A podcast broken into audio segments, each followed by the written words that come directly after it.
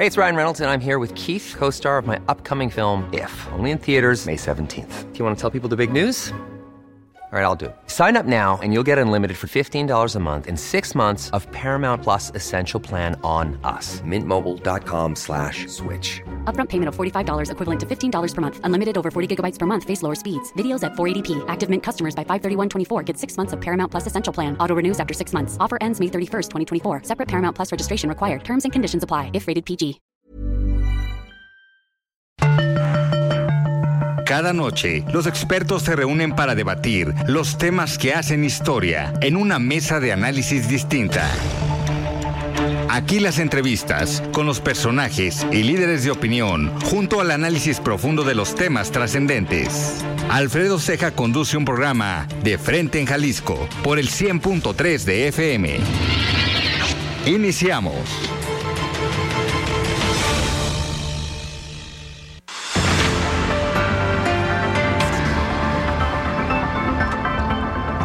Hola, ¿qué tal? Muy buenas noches. Bienvenidos a una emisión más de De Frente en Jalisco. Son las 9 de la noche en punto, hoy martes 18 de octubre. Quiero agradecer, como todos los días, en la producción y redacción de este espacio a Ricardo Gómez, en los controles técnicos a Antonio Luna. Y el día de hoy quiero hacer en especial un agradecimiento a todo el equipo de Heraldo Radio Jalisco, a Oscar Herrera, a Mafalda Guario, a Mayeli Mariscal, a Carla Jiménez y a Adriana Luna por este primer año que me han permitido estar al frente de estos micrófonos, encabezando un espacio de análisis, debate e información en Jalisco. Asimismo, a todos los colaboradores que nos acompañan en las mesas de análisis semanalmente y a los líderes que cada semana nos comparten su opinión y que poco a poco podemos construir opinión pública en Jalisco. Muchísimas gracias y vamos por más años aquí en De Frente en Jalisco. El día de hoy vamos a tener aquí en entrevista a la diputada local de Movimiento Ciudadano, Priscila Franco. Además, vamos a tener esta mesa de análisis de los martes con Mario Ramos, exconsejero del Instituto Electoral y de Participación Ciudadana del Estado de Jalisco, y también con Mario Hueso, académico del ITESO. Les recordamos nuestro número de WhatsApp para que se comuniquen con nosotros, el 3330 1779 66, y como cada martes vamos a escuchar la colaboración de Sofía Pérez Gasque. Ella es presidenta nacional del Consejo Coordinador de Mujeres Empresarias y también escucharemos el comentario de Raúl Uranga La Madrid, presidente de la Cámara de Comercio de Guadalajara. Les recordamos que nos pueden escuchar también en nuestra página de internet heraldodemexico.com.mx, ahí buscar el apartado radio y encontrarán la emisora de Heraldo Radio Guadalajara. También nos pueden sintonizar en iHeartRadio en el 100.3 de FM. El análisis de frente en Jalisco.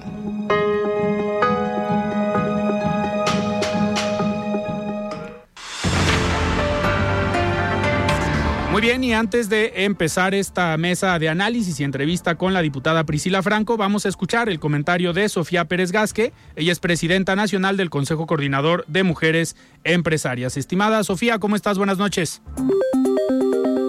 La voz de los expertos.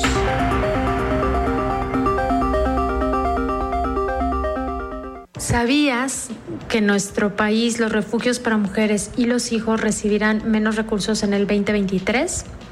Muchas gracias por este espacio del Consejo Coordinador Mujeres Empresarias para hablar un poco sobre el programa de apoyo para refugios especializados para mujeres víctimas de violencia de género, sus hijas y sus hijos.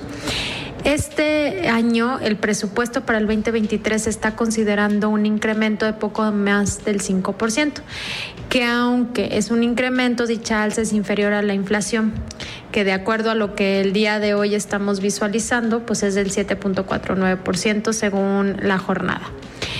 ¿Cómo nos impacta esto? Este paquete presupuestal del 2023 que fue presentado hace unas semanas, se asignarán 443 millones 719 mil 953 pesos.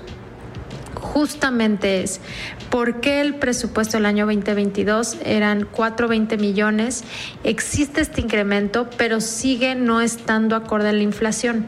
¿Y qué significa esto? No solamente no tendremos refugios que podrán eh, sustentar el incremento de los alimentos, de la vestimenta y de los servicios básicos para poder apoyar a las mujeres eh, y a sus hijos y a sus hijas, sino también estará teniendo escasos recursos para poder darles las competencias y las herramientas para después hacer una reinserción a la sociedad eh, posterior a su estancia. Entonces, el día de hoy lo que te quiero compartir desde el Consejo Coordinador Mujeres Empresarias es justamente empezar a visualizar cuáles son los puntos que no se están viendo desde el presupuesto nacional para el apoyo no únicamente de la violencia contra las mujeres, sino también que se lleven a cabo todos los procesos para que éstas puedan denunciar y pueda ejercerse la ley como debe y por supuesto también que podamos tener eh, financiamientos, productos y servicios que potencialicen el emprendimiento y la independencia económica de las mujeres, que es directamente proporcional para erradicar la violencia y la dependencia del violentador de las mujeres en nuestro país. El día de hoy te quiero eh, reafirmar que desde el Consejo Coordinador de Mujeres Empresarias velamos porque la economía y cada una de las eh, acciones que se hace desde gobierno cuenten con perspectiva de género y el día de hoy creemos que el presupuesto que se presentó 2023 no aporta, no apoya y no está incentivando el cuidado de las mujeres y por supuesto eh, la facilidad para seguir emprendiendo y colaborando en un ambiente de justicia, de seguridad y por supuesto de equidad.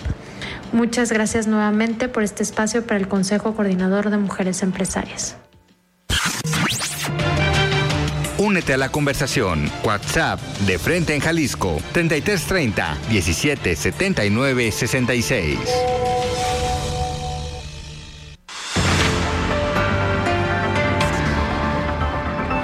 Muy bien, muchísimas gracias Sofía por este comentario y me da mucho gusto tener en la línea para un enlace eh, rápido sobre un tema que pasó el día de hoy Adriana Luna sobre esta marcha que encabezó el rector de la Universidad de Guadalajara el día de hoy. Eh, estimada Adriana, ¿cómo estás? Buenas noches. Gracias Alfredo, buenas noches, feliz aniversario. Muchísimas gracias, igualmente. Les comento que el contingente que fue encabezado por el rector Ricardo Villanueva, por miembros del Consejo General Universitario y 1.200 integrantes de la comunidad universitaria, salió de rectoría y en Avenida Vallarta, después se fue por Luis Pérez Verdía hasta dar a Manuel Acuña y directito a Casa Jalisco. Ahí entregaron un oficio detallado, dice el rector que con peras y manzanas para que entienda el gobernador por qué están exigiendo la restitución del déficit presupuestal para la Casa de Estudios que acumulado ya lleva 776 millones de pesos. Vamos a escucharlo con peras y manzanas para que esté muy concretito, documentado la pérdida real que ha tenido la Universidad de Presupuesto. La solicitud concreta es 776 millones 28 mil 216 pesos, que es lo que el déficit estatal del 48% que le corresponde a Jalisco, eso es lo que nos debe eh, en, el, subsidio ordinario, más la partida de infraestructura educativa. Y pues, también le pediremos que las gestiones para ir por el 52% restante de este, de este déficit con la federación. Si usted eh, con la inflación ya parece que tiene un hoyo en la cartera, pues también la Universidad de Guadalajara, dice el rector, que el llamado es urgente porque sería demoledora la propuesta de presupuesto que se tiene para el 2023 tan solo por la inflación. La pérdida en 2021 fue de 2.69, o sea, nos dieron 4.67 cuando fue 7.36. Eh, en 2022 fue 3.79 lo que nos dieron cuando la inflación fue 8.70 en términos reales. Y para el 2023 estamos calculando 8.70 también, ¿no? Que es como pinta, digamos, con los cálculos de hoy, ya es un buen escenario que cerremos con 8.70, que es como estamos. Puede ser peor, puede cerrar en dos dígitos en este documento entregado en Casa Jalisco también se pide al gobernador Enrique Alfaro que apoye a la universidad para que el gobierno federal le otorgue otros 841 millones de pesos que le corresponderían. Debemos mencionar que del 2019 hasta hoy la matrícula en preparatoria simplemente incrementó de 36.580 estudiantes. Esto significa que se necesitan contratar 501 profesores de tiempo completo y para ello anualmente se requerirían más de 307 millones de pesos. Muy bien, Adriana, pues vamos a seguir muy atentos de todo este tema. Viene ya el trabajo o el análisis del presupuesto en el Congreso del Estado y pues como sabemos ha sido un tema polémico en los últimos años, eh, pues en esta relación eh, un poco ríspida entre el gobierno del Estado y la Universidad de Guadalajara. Vamos a ver en qué termina, vamos a ver en qué acaba el tema del presupuesto y ahora este tema de la inflación que comentaba el rector de la Universidad de Guadalajara a ver qué tanto amor. Así es, vamos a ver si, si en el presupuesto se demuestra algo de, de cariño. Muchísimas gracias, Adriana. Buenas noches. Muy buenas noches.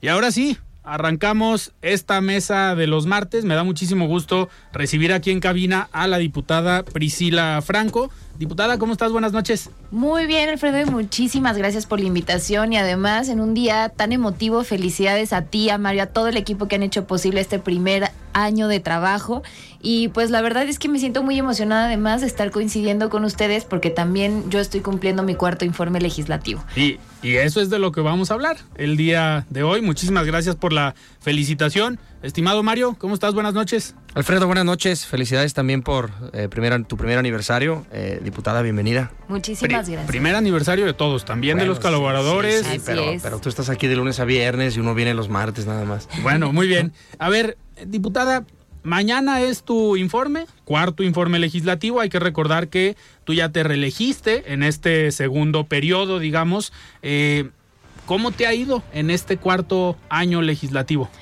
Pues la verdad es que me siento muy afortunada, tengo que decirlo de esa manera, porque pues soy la primera mujer electa de la historia del Congreso de Jalisco y eso para mí ha sido de verdad un honor y me siento profundamente agradecida con las personas que han creído en mí y que me han acompañado durante todos estos años, a todo un equipo de trabajo, a todas las líderes, a mujeres y hombres que nos han acompañado incluso y nos han abierto las puertas de su casa y que por cierto además nos han acompañado eh, pues hasta en la segunda campaña que yo tuve para poderme reelegir, ¿no? Entonces esto me ha dado no solamente el refrendar la confianza, sino también un doble o triple compromiso hacia con ellas y con ellos, ¿no? Entonces me siento emocionada porque además, como para mí, como para todas las personas, fueron dos años eh, atrás difíciles en donde no pudimos informar como cotidianamente lo hacemos, pero a mí la verdad es que más que sentir que es una obligación, para mí me encanta estar informando a la gente lo que hacemos.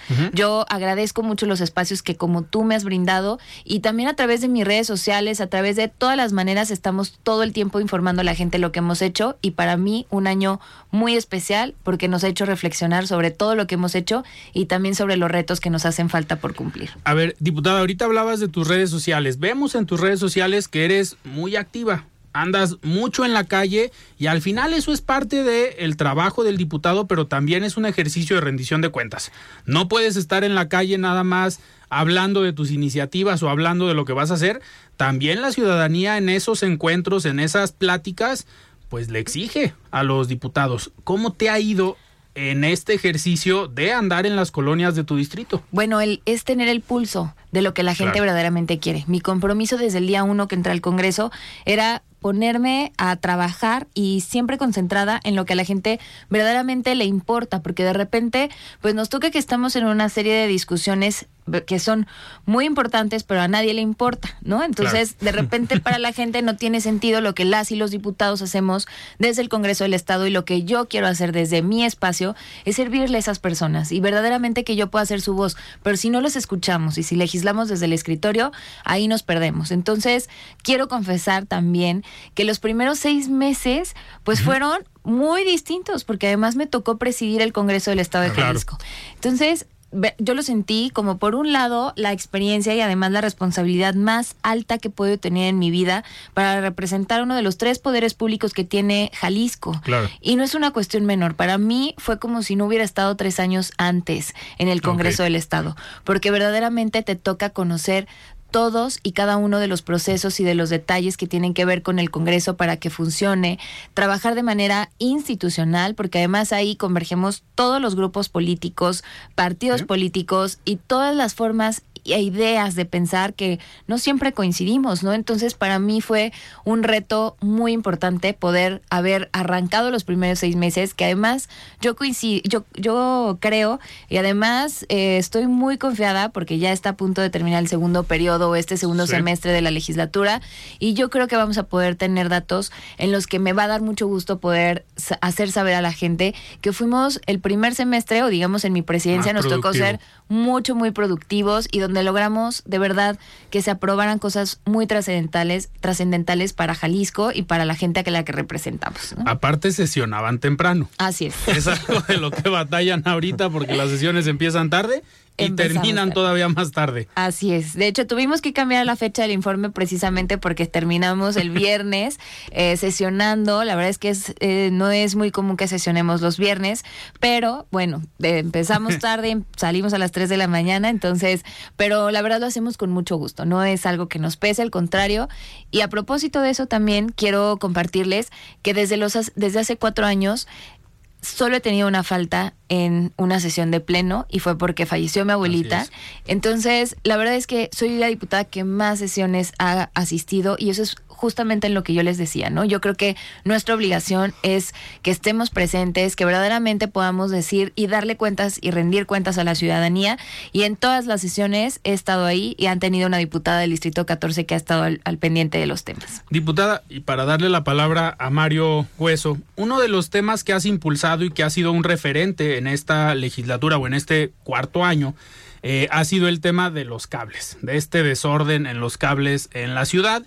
Y aquí enfrente, Mario Hueso, tienes un personaje que desde sus redes sociales, desde hace tiempo, ha hecho mención de esta problemática en Guadalajara. Si tú te metes a sus redes sociales, hay una comparativa. Me parece que es lo, único, es lo único que publico. Es lo único que publicas. A ver, eh, antes de eh, que Mario nos dé su punto de vista sobre este tema, ¿cómo vas? Con el tema de los cables. Bueno, la verdad es que yo también, como Mario, yo ya no sé si se, se ha incrementado el problema o yo también ya solo veo cables en pésimo estado y postes en pésimo estado por toda la ciudad. Y además, quiero decir, todas mis redes están en, en verdad inundadas, ¿no? De mensajes, de reportes y de casos súper lamentables que desafortunadamente a veces hasta, o sea, de verdad no quiero compartir por lo grave o lo, o lo, lo lastimoso que llega a ser de verdad, lo que la gente llega a dañarse por este tipo de accidentes. Pero verdaderamente, pues para nosotros ha sido esta una agenda titánica, ¿no? Lo que empezamos ya desde hace un par de meses en donde presentamos esta iniciativa y como tú sabes, Alfredo, porque estuvimos platicando precisamente aquí cuando presenté esa iniciativa, no tuvo ni siquiera la importancia que tuvo que haber, que, que haber tenido hasta que una semana después fallece un motociclista en Santa Tere y que desafortunadamente a partir de eso pues tuvo muchísimo eco y que la gente cada día más nos está ayudando con su presión a que esto pueda avanzar y pueda suceder. ¿En qué vamos en esto? Además de la presentación de la iniciativa, pues todo el mundo empezó eh, pues a pedirnos y a, a más bien a acercarse hacia el Congreso del Estado para que pudiéramos escuchar a todas las voces y a todas las partes involucradas. Y para nosotros, desde que llegué al Congreso, nunca he temido un ejercicio de Parlamento abierto, incluso todas mis iniciativas se han construido a partir de estos ejercicios de Parlamento abierto y abrimos las puertas del Congreso mediante tres, mediante tres eh, mesas de diálogo distintas y muchas otras que hemos hecho en uno a uno con todos los actores involucrados.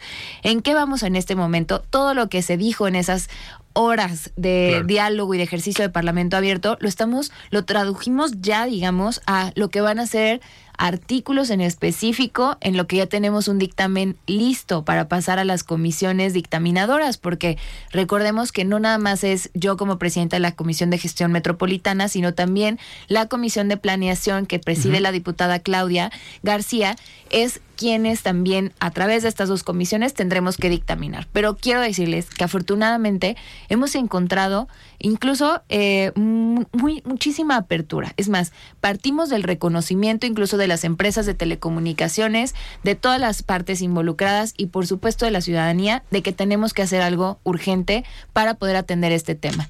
Hemos encontrado también que pues en, en todas estas mesas de trabajo había esta pues digamos un poco amenaza disfrazada en cuanto nos decían, este no es un tema municipal, este no es un tema local, este no es un tema estatal, va a terminar en amparos. Pero a partir de todas esas cosas que ellos nos decían, de los por qué creen que no debemos de tener una legislación que dé atribuciones locales y municipales, nosotros estamos cuidando absolutamente todo lo que tiene que ver y que vamos a dejar como atribuciones a las autoridades para que verdaderamente pueda ser una iniciativa o una ley o una reforma al código urbano que verdaderamente le sirva a los municipios y que vaya a poner orden por un lado, que eso quiere decir que vayan a poder tener facultades para incidir en el tema del desorden que hay a partir de dos cosas importantísimas. Uno, del riesgo.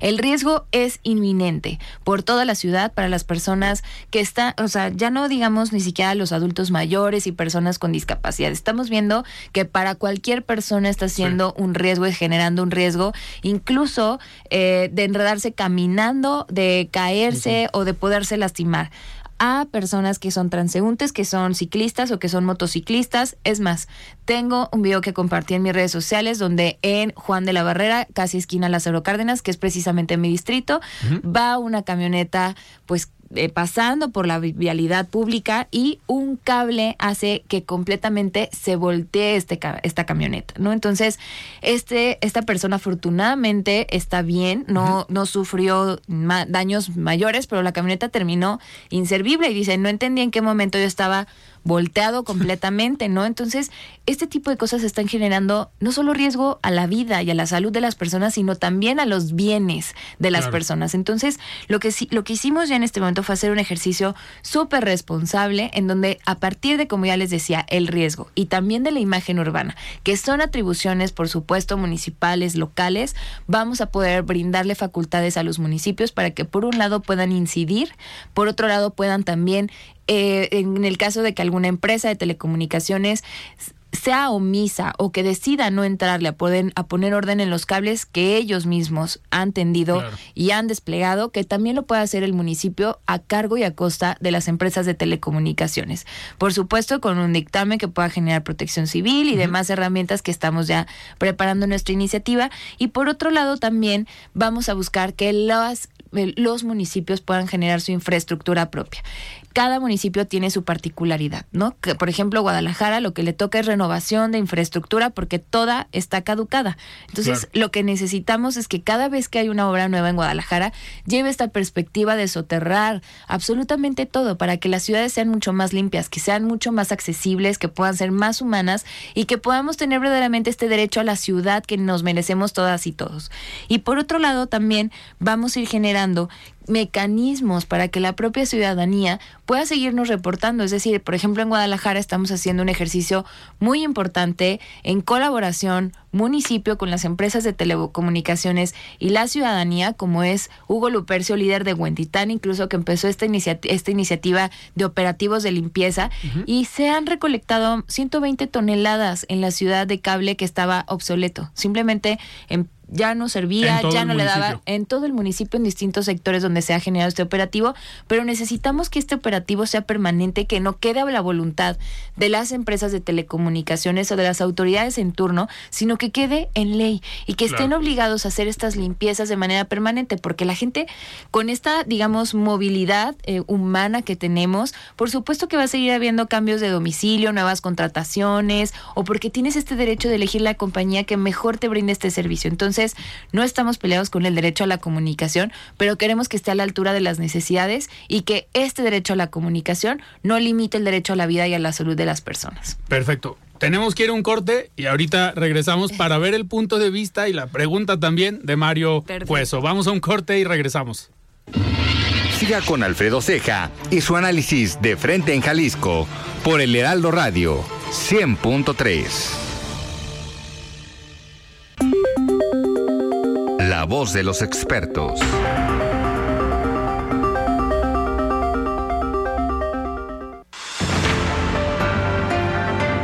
Muy bien, 9 de la noche con 28 minutos. Estamos de regreso en De Frente en Jalisco y vamos a escuchar el comentario de Raúl Uranga La Madrid, presidente de la Cámara de Comercio de Guadalajara. Estimado Raúl, ¿cómo estás? Buenas noches. Muy buenas noches para ti, Alfredo, y para tu apreciada audiencia que siga De Frente en Jalisco, un programa del Heraldo Radio. El jueves pasado llevamos a cabo la rueda de prensa de presentación del Buen Fin 2022, iniciativa que llega a su duodécima edición después de implementarse por primera vez en 2011. El Buen Fin 2022 se realizará del viernes 18 al lunes 21 de noviembre, regresando a su formato habitual de cuatro días, después de haber experimentado periodos más largos en 2020 y 2021 a causa de las restricciones sanitarias impuestas por la pandemia de COVID-19.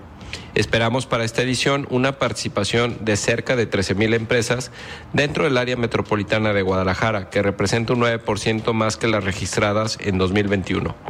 Esperamos ventas de entre 4.842 y 4.931 millones de pesos, con un incremento de entre 8 y 10% respecto al año anterior. En la Cámara de Comercio de Guadalajara estamos muy contentos de seguir siendo promotores de este importante evento de reactivación económica que además de servir de apoyo para las empresas, trae indiscutibles beneficios a los consumidores con los atractivos descuentos y ofertas de la temporada. A los comercios y a la población en general, les invitamos a sumarse y disfrutar del fin de semana más barato del año, respetando los lineamientos de la campaña y ejerciendo un consumo responsable. Las empresas interesadas en participar pueden registrarse en nuestra página web cámara de comercio gdl.mx hasta aquí mi comentario, Alfredo. Que tengan una excelente semana, todas y todos. Nos escuchamos el próximo martes. El análisis de frente en Jalisco.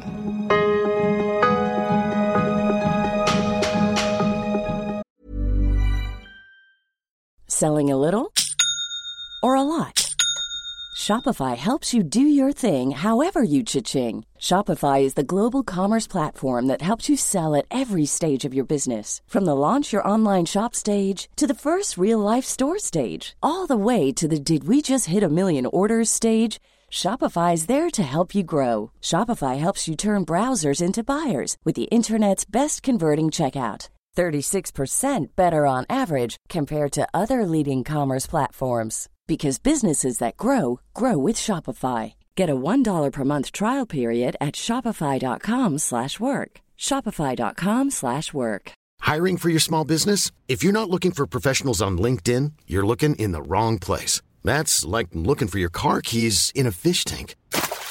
LinkedIn helps you hire professionals you can't find anywhere else, even those who aren't actively searching for a new job but might be open to the perfect role. In a given month, over 70% of LinkedIn users don't even visit other leading job sites. So start looking in the right place. With LinkedIn, you can hire professionals like a professional. Post your free job on linkedin.com slash people today.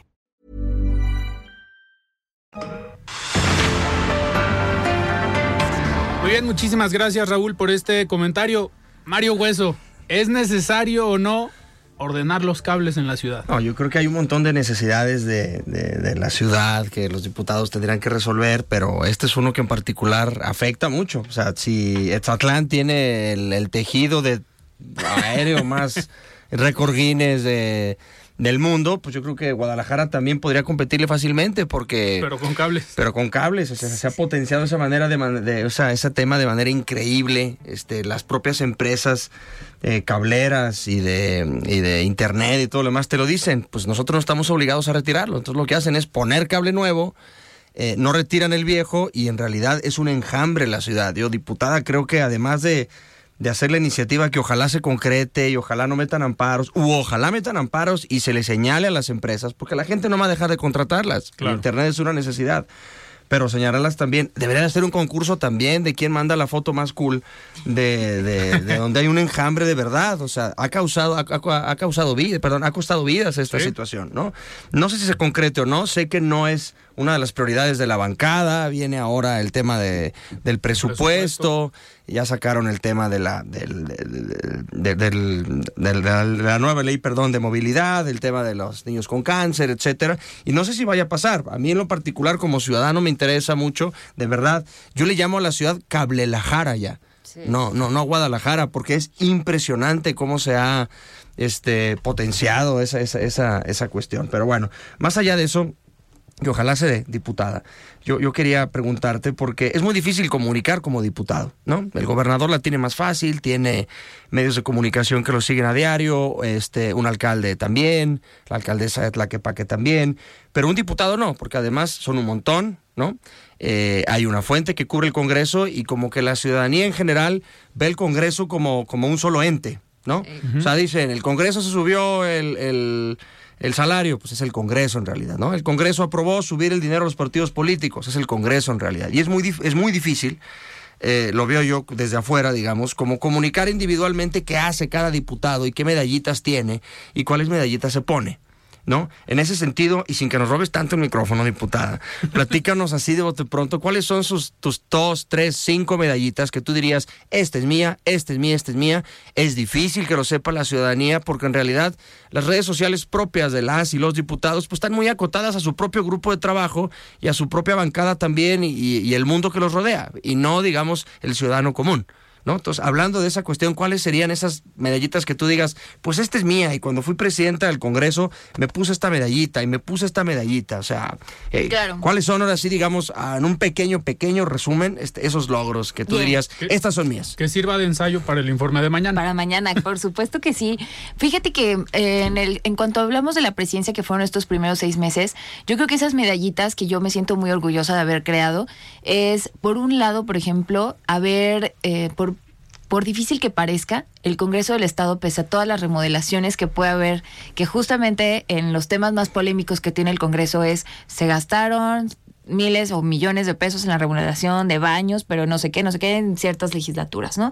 Y desafortunadamente cuando tú llegas al Congreso, que es la casa del pueblo, lo digo entre comillas, está todo menos preparada para recibir a la ciudadanía, ¿no?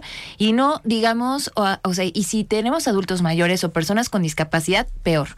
Algo que me siento muy orgullosa de haber creado desde que llegué a la presidencia del Congreso del Estado fue haber generado dos diagnósticos de accesibilidad en cuanto al Congreso, que está en el edificio, digamos, de Hidalgo, que es el que la mayoría de las personas conocen, y también en el edificio de Juárez, que muchas personas no lo conocen, pero que ahí trabajan los órganos técnicos y muchísimos personas, o sea, mucho personal también que asiste a los órganos técnicos y a las y los diputados. Y logramos que también existiera un presupuesto para poder generar accesibilidad universal en ambos. Porque no servía ni el elevador, ¿no? No servía ni el elevador, o sea, por supuesto que no hay huellas que guíen a las personas, no tenemos incluso en estos, eh, en estos dos diagnósticos nos dimos cuenta que incluso los, los semáforos que tenemos afuera del Congreso, por ejemplo, ni siquiera, o sea, sirven, pero, por ejemplo, no tienen el sonido para las personas que no ven, ¿no? O sea, tenemos una serie de necesidades que ni siquiera estamos alcanzando a ver y somos los más, digamos, los menos, el edificio público menos accesible. Es decir, un solo baño del, del Congreso del Estado no era accesible. Entonces, estamos, logramos este presupuesto también que ya en este año se está ejecutando para poder tener un Congreso incluyente. Y este fue uno de los máximos que yo me, yo me propuse cuando llegué al Congreso del Estado, porque es dificilísimo. A mí me da muchísima pena poder, o sea, querer tener un ejercicio de parlamento abierto y no tener las condiciones para poder invitar a las personas con discapacidad. Desde ese espacio iniciamos esta ruta. Y otro de ellos también, por ejemplo, firmamos un convenio de colaboración con el ITEI, por ejemplo, para poder, o sea, el Congreso del Estado siempre está en los primeros lugares o primer lugar de transparencia a nivel país. Pero esto no quiere decir que la gente entienda cómo funciona el Congreso ni qué están haciendo sus diputadas y diputados. Es decir, en los parámetros que las eh, que, precisa o lineamientos que, que la transparencia requiere, pues por supuesto que te, permite eh, cumplir, pero para la gente no. Entonces creamos este micrositio también con el, con el la coordinación de Parlamento Abierto que existe en el Congreso del Estado, que son pocas personas, pero muy valiosas las que trabajan ahí, para que cada iniciativa de las y los diputados, a partir de ya, puedan generar un video donde le expliquen a la ciudadanía lo que están haciendo, que tenga una plataforma, un micrositio mucho más accesible, porque luego entras al Congreso y pues claro, todo está ahí, pero cuando empiezas en Infoleg, número no sé qué diagonal, sexagésima segunda, la gente se perdió. Y entonces lo que necesitamos es que la gente entienda qué, cómo se está votando y por quiénes, es decir, quiénes están proponiendo estas iniciativas y esa también creo que es una de estas medallitas, ¿no? Algo que jamás se había dado también en el Congreso Convenio de colaboración, bueno, hicimos con la Comisión Estatal de Derechos Humanos y también con la Sala Superior del Tribunal Electoral del Poder Judicial de la Federación para poder tener también a algún, o sea, nuestras y nuestros servidores públicos mucho más capacitados. Y una más que es de verdad importantísima es la ley de archivos y su implementación. Ah, tenemos una serie de deficiencias en materia de archivos e imagínense en este Sí. poder público en donde además hay, hay documentos históricos que han sido mutilados y que por Sí. supuesto que hemos perdido este valor, digamos, histórico muchos de estos documentos y lo que yo hice a partir de la ley de archivos, que también fue mediante un ejercicio de parlamento abierto, ya que se aprobó, es su implementación. Y en este momento ya estamos generando un grupo interdisciplinario porque lo que sucedía era de legislatura a legislatura pasar cajas, cajas y cajas que estaban en pésimo estado y que definitivamente ya no tenía el Congreso ni dónde, ni, o sea, ni dónde guardarlas, por supuesto, ni sabíamos qué documentos de esos tenían que depurarse porque ya habían terminado su valor y qué de ellos tenían que pasar a lo histórico, cuáles de ellos tenían que pasar a lo histórico. Esto ya está sucediendo. Me tocó a mí no solamente pro- o sea, proponerla, trabajarla, pasarla, su dictaminación, aprobación, sino ahora la implementación y en eso estamos trabajando muchísimo. Ahorita están en capacitación hasta diciembre funcionarias y funcionarios públicos que van a poder implementar ya este ejercicio o digamos esta ley de archivos en el Congreso del Estado. Además, adelante. No, no, adelante, adelante. Ah, y bueno, pues aparte de este, de este tema y de orden, del, de, de orden con el enredo, que son de estas cosas que la ciudadanía nos ha demandado para que pueda yo trabajar como autora de esa iniciativa, también hemos trabajado en otros temas que también le duelen y que son temas de violencia de género y también de violencia familiar. Por ejemplo, hicimos una reforma también a la ley de justicia alternativa, porque hasta antes de esta iniciativa que ya se aprobó también, lo que sucedía es que estaban sujetos, digamos, a, poder tener alguna algún ejercicio, digamos, en donde pudieran llegar a convenios.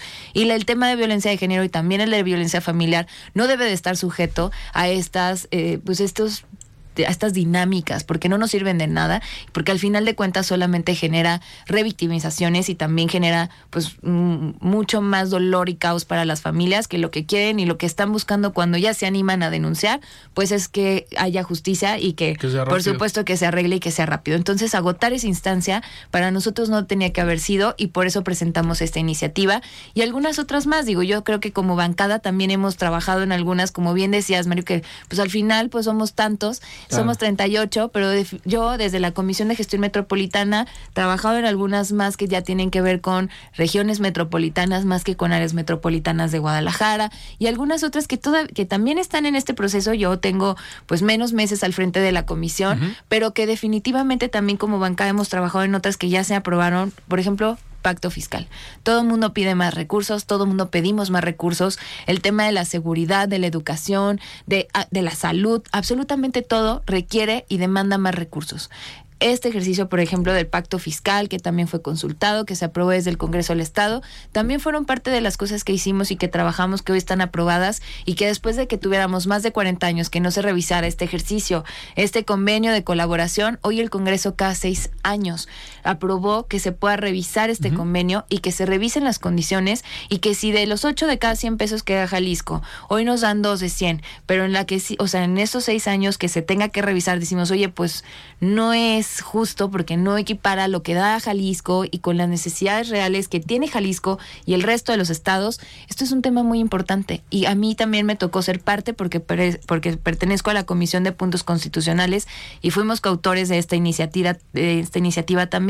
Y lo que vamos a buscar con esto, o lo que se buscó con esto, es que fuera también histórico. Nunca se había aprobado una reforma constitucional con tantos municipios que pudieran avalar esta reforma constitucional. Fueron 113, eso jamás había sucedido, más los municipios que posterior a la aprobación en el Congreso siguieron aprobando esto. Entonces, realmente esto es un paso nada más, porque toca eh, la discusión de nueva cuenta de los presupuestos que son año con año, pero jamás va a ser suficiente si también Jalisco pues no defiende los recursos que tiene la gente para la gente de Jalisco, ¿no? Claro, Mario, tenías otra pregunta. Sí, gracias. Eh, otra de las de los temas que creo que, que, la, que la bancada de Movimiento Ciudadano junto con otros aliados movió pues fue esta echar para atrás la iniciativa de sin voto no hay dinero, ¿no? Yo entiendo, eh, la opinión pública lo recibió así, creo, en, eh, sobre todo en el círculo rojo, eh, que pues significa en realidad eh, que suba el presupuesto para los partidos políticos, ¿no? Más que quitarle a los que le costaban más al Estado y que no tenían tantos votos, significa pues, subirle el presupuesto a los partidos políticos, digamos, con corte de corte nacional, ¿no? ¿Cómo explicarle esto? Brevemente a la ciudadanía, ¿no? De que lo que tratamos de hacer no fue esto, sino esto, para que quede más o menos claro de por qué se hizo esa, esa cuestión. Porque si bien seguramente se votará ahora que venga el presupuesto, pues ahí vendrá un segundo tiempo donde seguramente las bancadas que no estuvieron de acuerdo, hagamos futuro, eh, pues seguirán diciendo a ver qué está pasando aquí, ¿no? Porque se van a triplicar el presupuesto. O sea, ¿cómo, vender esa idea hacia abajo? Pues, claro. ¿no? Porque creo que esas cosas de repente sí le hacen ruido a la gente. Yo no sé si el pacto fiscal le interesa a la gente, pero creo que estas sí hacen más ruido. Eh, a ver, y afortunadamente me tocó estar desde la legislatura pasada y fui testigo de mesas incluso de trabajo que hicimos con todos esos grupos y con todos los partidos políticos que fueron convocados para poder generar una estrategia ni siquiera para que para que se pudiera digamos ajustar a un presupuesto de lo que fue el año 2022 es decir la propuesta que les hacíamos a todos los partidos políticos en la legislatura pasada era que se pudieran ajustar a la fórmula del sin voto no hay dinero. Desafortunadamente ahí es fuera máscaras no y lo que sucedió en ese momento es que incluso el partido de futuro, por ejemplo, y hagamos, ellos no quisieron ajustarse al sin voto no hay dinero. Y entonces ahí se cae la congruencia, ¿no? Y entonces salen los intereses verdaderos. Y lo que hicimos incluso en el, en el ejercicio fiscal anterior fue aprobar la fórmula del sin voto no hay dinero para todos los partidos políticos, porque hay que decirlo así. Pero ¿Cómo la traducimos a la gente? ¿Cómo lo traducimos a la gente? Va, la fórmula que te marca, digamos que... La actual. La, la, la que echamos para atrás la que está ahorita va a tener un ahorro de 120 millones de pesos, porque lo que hacía la fórmula anterior era generar dos bolsas distintas, diferenciadas para partidos políticos nacionales con registro en Jalisco y para partidos políticos locales. Esta fórmula decía que entonces los partidos políticos locales que ganaron 5% o menos de la votación tenían 380 millones para repartirse entre ellos, porque esto quedaba sujeto a los criterios del órgano, digamos, y también pues de lo que ahí determinaran, ¿no? De cuánto era el presupuesto que les iba a tocar, porque la fórmula no era clara en el si se agotaba todo el presupuesto o no. Más lo que tenían los partidos políticos nacionales con registro local, ¿no? Y esto, además, o sea, terminaba siendo una bolsa de 500 millones de pesos, que en cualquier momento por un criterio de la persona que estuviera al frente del órgano, digamos, electoral, o de que, o sea, de estos criterios que formularan, podían agotarse 500 millones de pesos, que es lamentable. Lo que hicimos en, en el ejercicio anterior fue definitivamente hacer una fórmula que no existía para, pues, para poder reducir el partido, o sea, los presupuestos a los partidos políticos, porque ni yo ni nadie podemos estar de acuerdo con, el, con subirle el presupuesto a los partidos políticos. Pero por supuesto que impugnaron.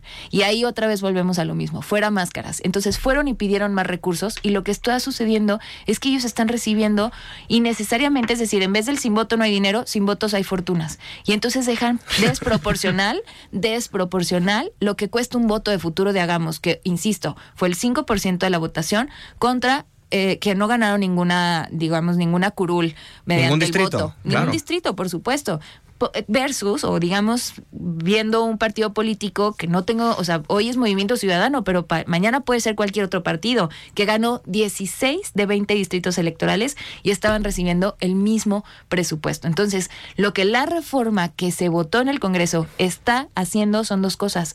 Uno es reducir la posibilidad de que 500 millones de pesos se puedan ir para financiamiento de partidos políticos, es decir, 120 millones de ahorro a lo que podría toparse según los criterios, fórmulas y demás. Y por otro lado, dejar una fórmula que genere proporcionalidad y representatividad, es decir, respetar la voluntad de la gente y no dejarlo tampoco a, o sea, a los criterios que en este momento lo que sucede es que van, impugnan y entonces echa para atrás los presupuestos, lo hacen muy calladitos, obviamente no dicen nada para poder salir a, la, a medios y a la calle a decir mentiras, pero la realidad es que no, porque ellos públicamente lo retamos desde el ejercicio fiscal anterior para que en estas mesas de diálogo para que saliéramos todos juntos a través de la Secretaría General que fueron convocadas de gobierno del estado fueron convocadas estas mesas todas y todos estuvieron involucrados y no solamente no quisieron no solamente lo quisieron, después de que se aprobó el ejercicio presupuestal, Sí. impugnaron. Entonces es una mentira, pero bueno, es difícil que la gente lo entienda porque al final de cuentas, pues lo que la gente quisiera es que no tuvieran un peso de dinero los partidos políticos. Claro que no es mala idea, pero entonces esto se va a concretar cuando se defina y se debata el presupuesto. Definitivamente. Ahí veremos esa cuestión. Ahí tendremos que ver. Ok. Diputada, a ver, nos quedan todavía unos minutos antes de, de despedirnos, pero una de las, de las cosas que platicábamos la última vez que, que estuviste aquí con nosotros fue estas visitas a las colonias que estabas haciendo junto con el personal del Ayuntamiento de Guadalajara, el personal de servicios públicos municipales. ¿Cómo te ha ido en estas visitas? ¿Por qué? Porque muchas veces cuando empezamos una dinámica, las primeras semanas, los primeros meses es vamos con todo y no necesariamente depende de ti Claro. que el ayuntamiento o las diferentes áreas se sumen todos los días.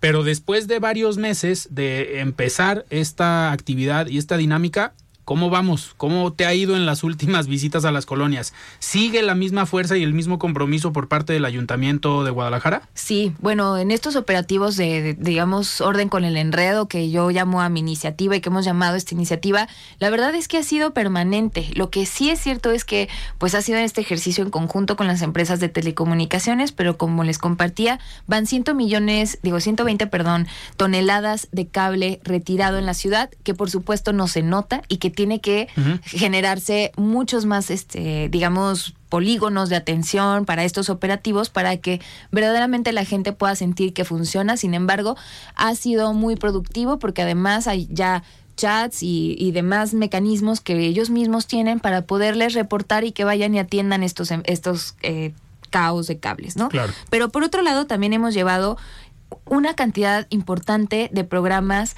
que hemos gestionado porque la gente precisamente lo que quiere de sus diputadas y diputados es que gestionemos. Entonces, tenemos programas, por ejemplo, el de Te Respaldamos, que hemos hecho en conjunto con la Procuraduría Social, porque lo la gente muchas veces necesita asesoría jurídica o necesita, pues a lo mejor una corrección de un acta o alguna, alguna situación que no tienen idea de a quién recurrir y que normalmente estos juicios cuestan dinero, cuestan tiempo y que la gente de verdad, pues a veces ni los tiene ni lo puede perder, ¿no? Entonces, lo que estamos haciendo es llevar este tipo de dinámicas de te respaldamos hacia la gente. La última vez estuvimos en el SAUS, hubo más de 500 personas que estuvieron ahí, que tuvieron atención, correcciones de actas que en ese, en ese momento se les están entregando, porque luego esto genera muchísimos problemas legales para muchas cosas, para sus hijos o para sus papás, mamás, etcétera, etcétera. Hemos hecho, por ejemplo, eh, programa como Enchulemos Guadalajara, que es esta rehabilitación integral en espacios públicos que también se hace en conjunto con autoridades municipales, con la coordinación de servicios públicos con Félix Castellum y también, por ejemplo, el de Mi Calle Limpia Mi Colonia Modelo. Esta fue una iniciativa ciudadana completamente de líderes de mi distrito del sur de la ciudad, en donde lo que buscábamos era dos cosas. Hacer conciencia de que la basura se va a las alcantarillas y que esto hace que nuestro distrito y que la ciudad entera Se inunde. se Sí. inunde brutalmente y que hay una pésima, de verdad, cultura y costumbre de tirar todo hacia la calle, limpiezas de canales, limpiezas de absolutamente todo y también descacharrizaciones, porque luego la gente ya también tiene miles de cosas en su casa que tampoco se lleva la basura o el, carretón de la basura y que lo que necesitamos, por supuesto, es que ellos tengan a dónde poderlas sacar.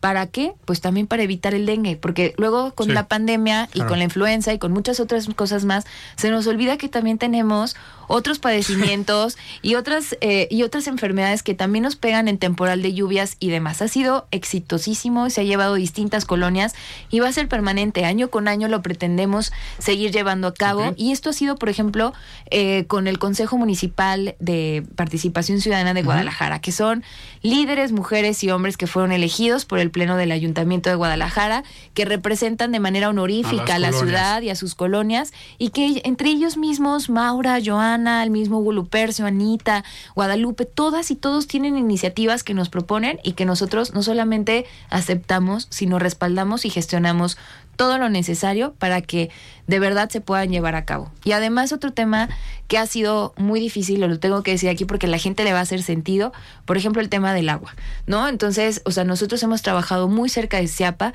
para poder atender junto con el director, con Carlos Torres, desde mala calidad de agua, que la gente pueda hay. reportarnos por Claro. N o X motivos habidos y por haber, o hundimientos, o eh, eh, Fugas. fugas, todo este tipo de cosas que la verdad es que pues por un lado queremos que se ahorre, queremos cuidar el agua, que por otro lado está, pues de repente le sale en malas condiciones, pero Ciapa y Carlos Torres siempre nos han dado la oportunidad de pues que la gente se sienta atendida y que desde el momento yo también le ofrezco a la gente eso, porque no es una persona, son muchas personas las que de repente tienen este, este problema y que se pueden acercar con nosotros y con su servidora y Claro. que vamos a buscar vincularlos también. Diputada, nos quedan dos minutos. Mañana es tu informe. ¿Dónde va a ser?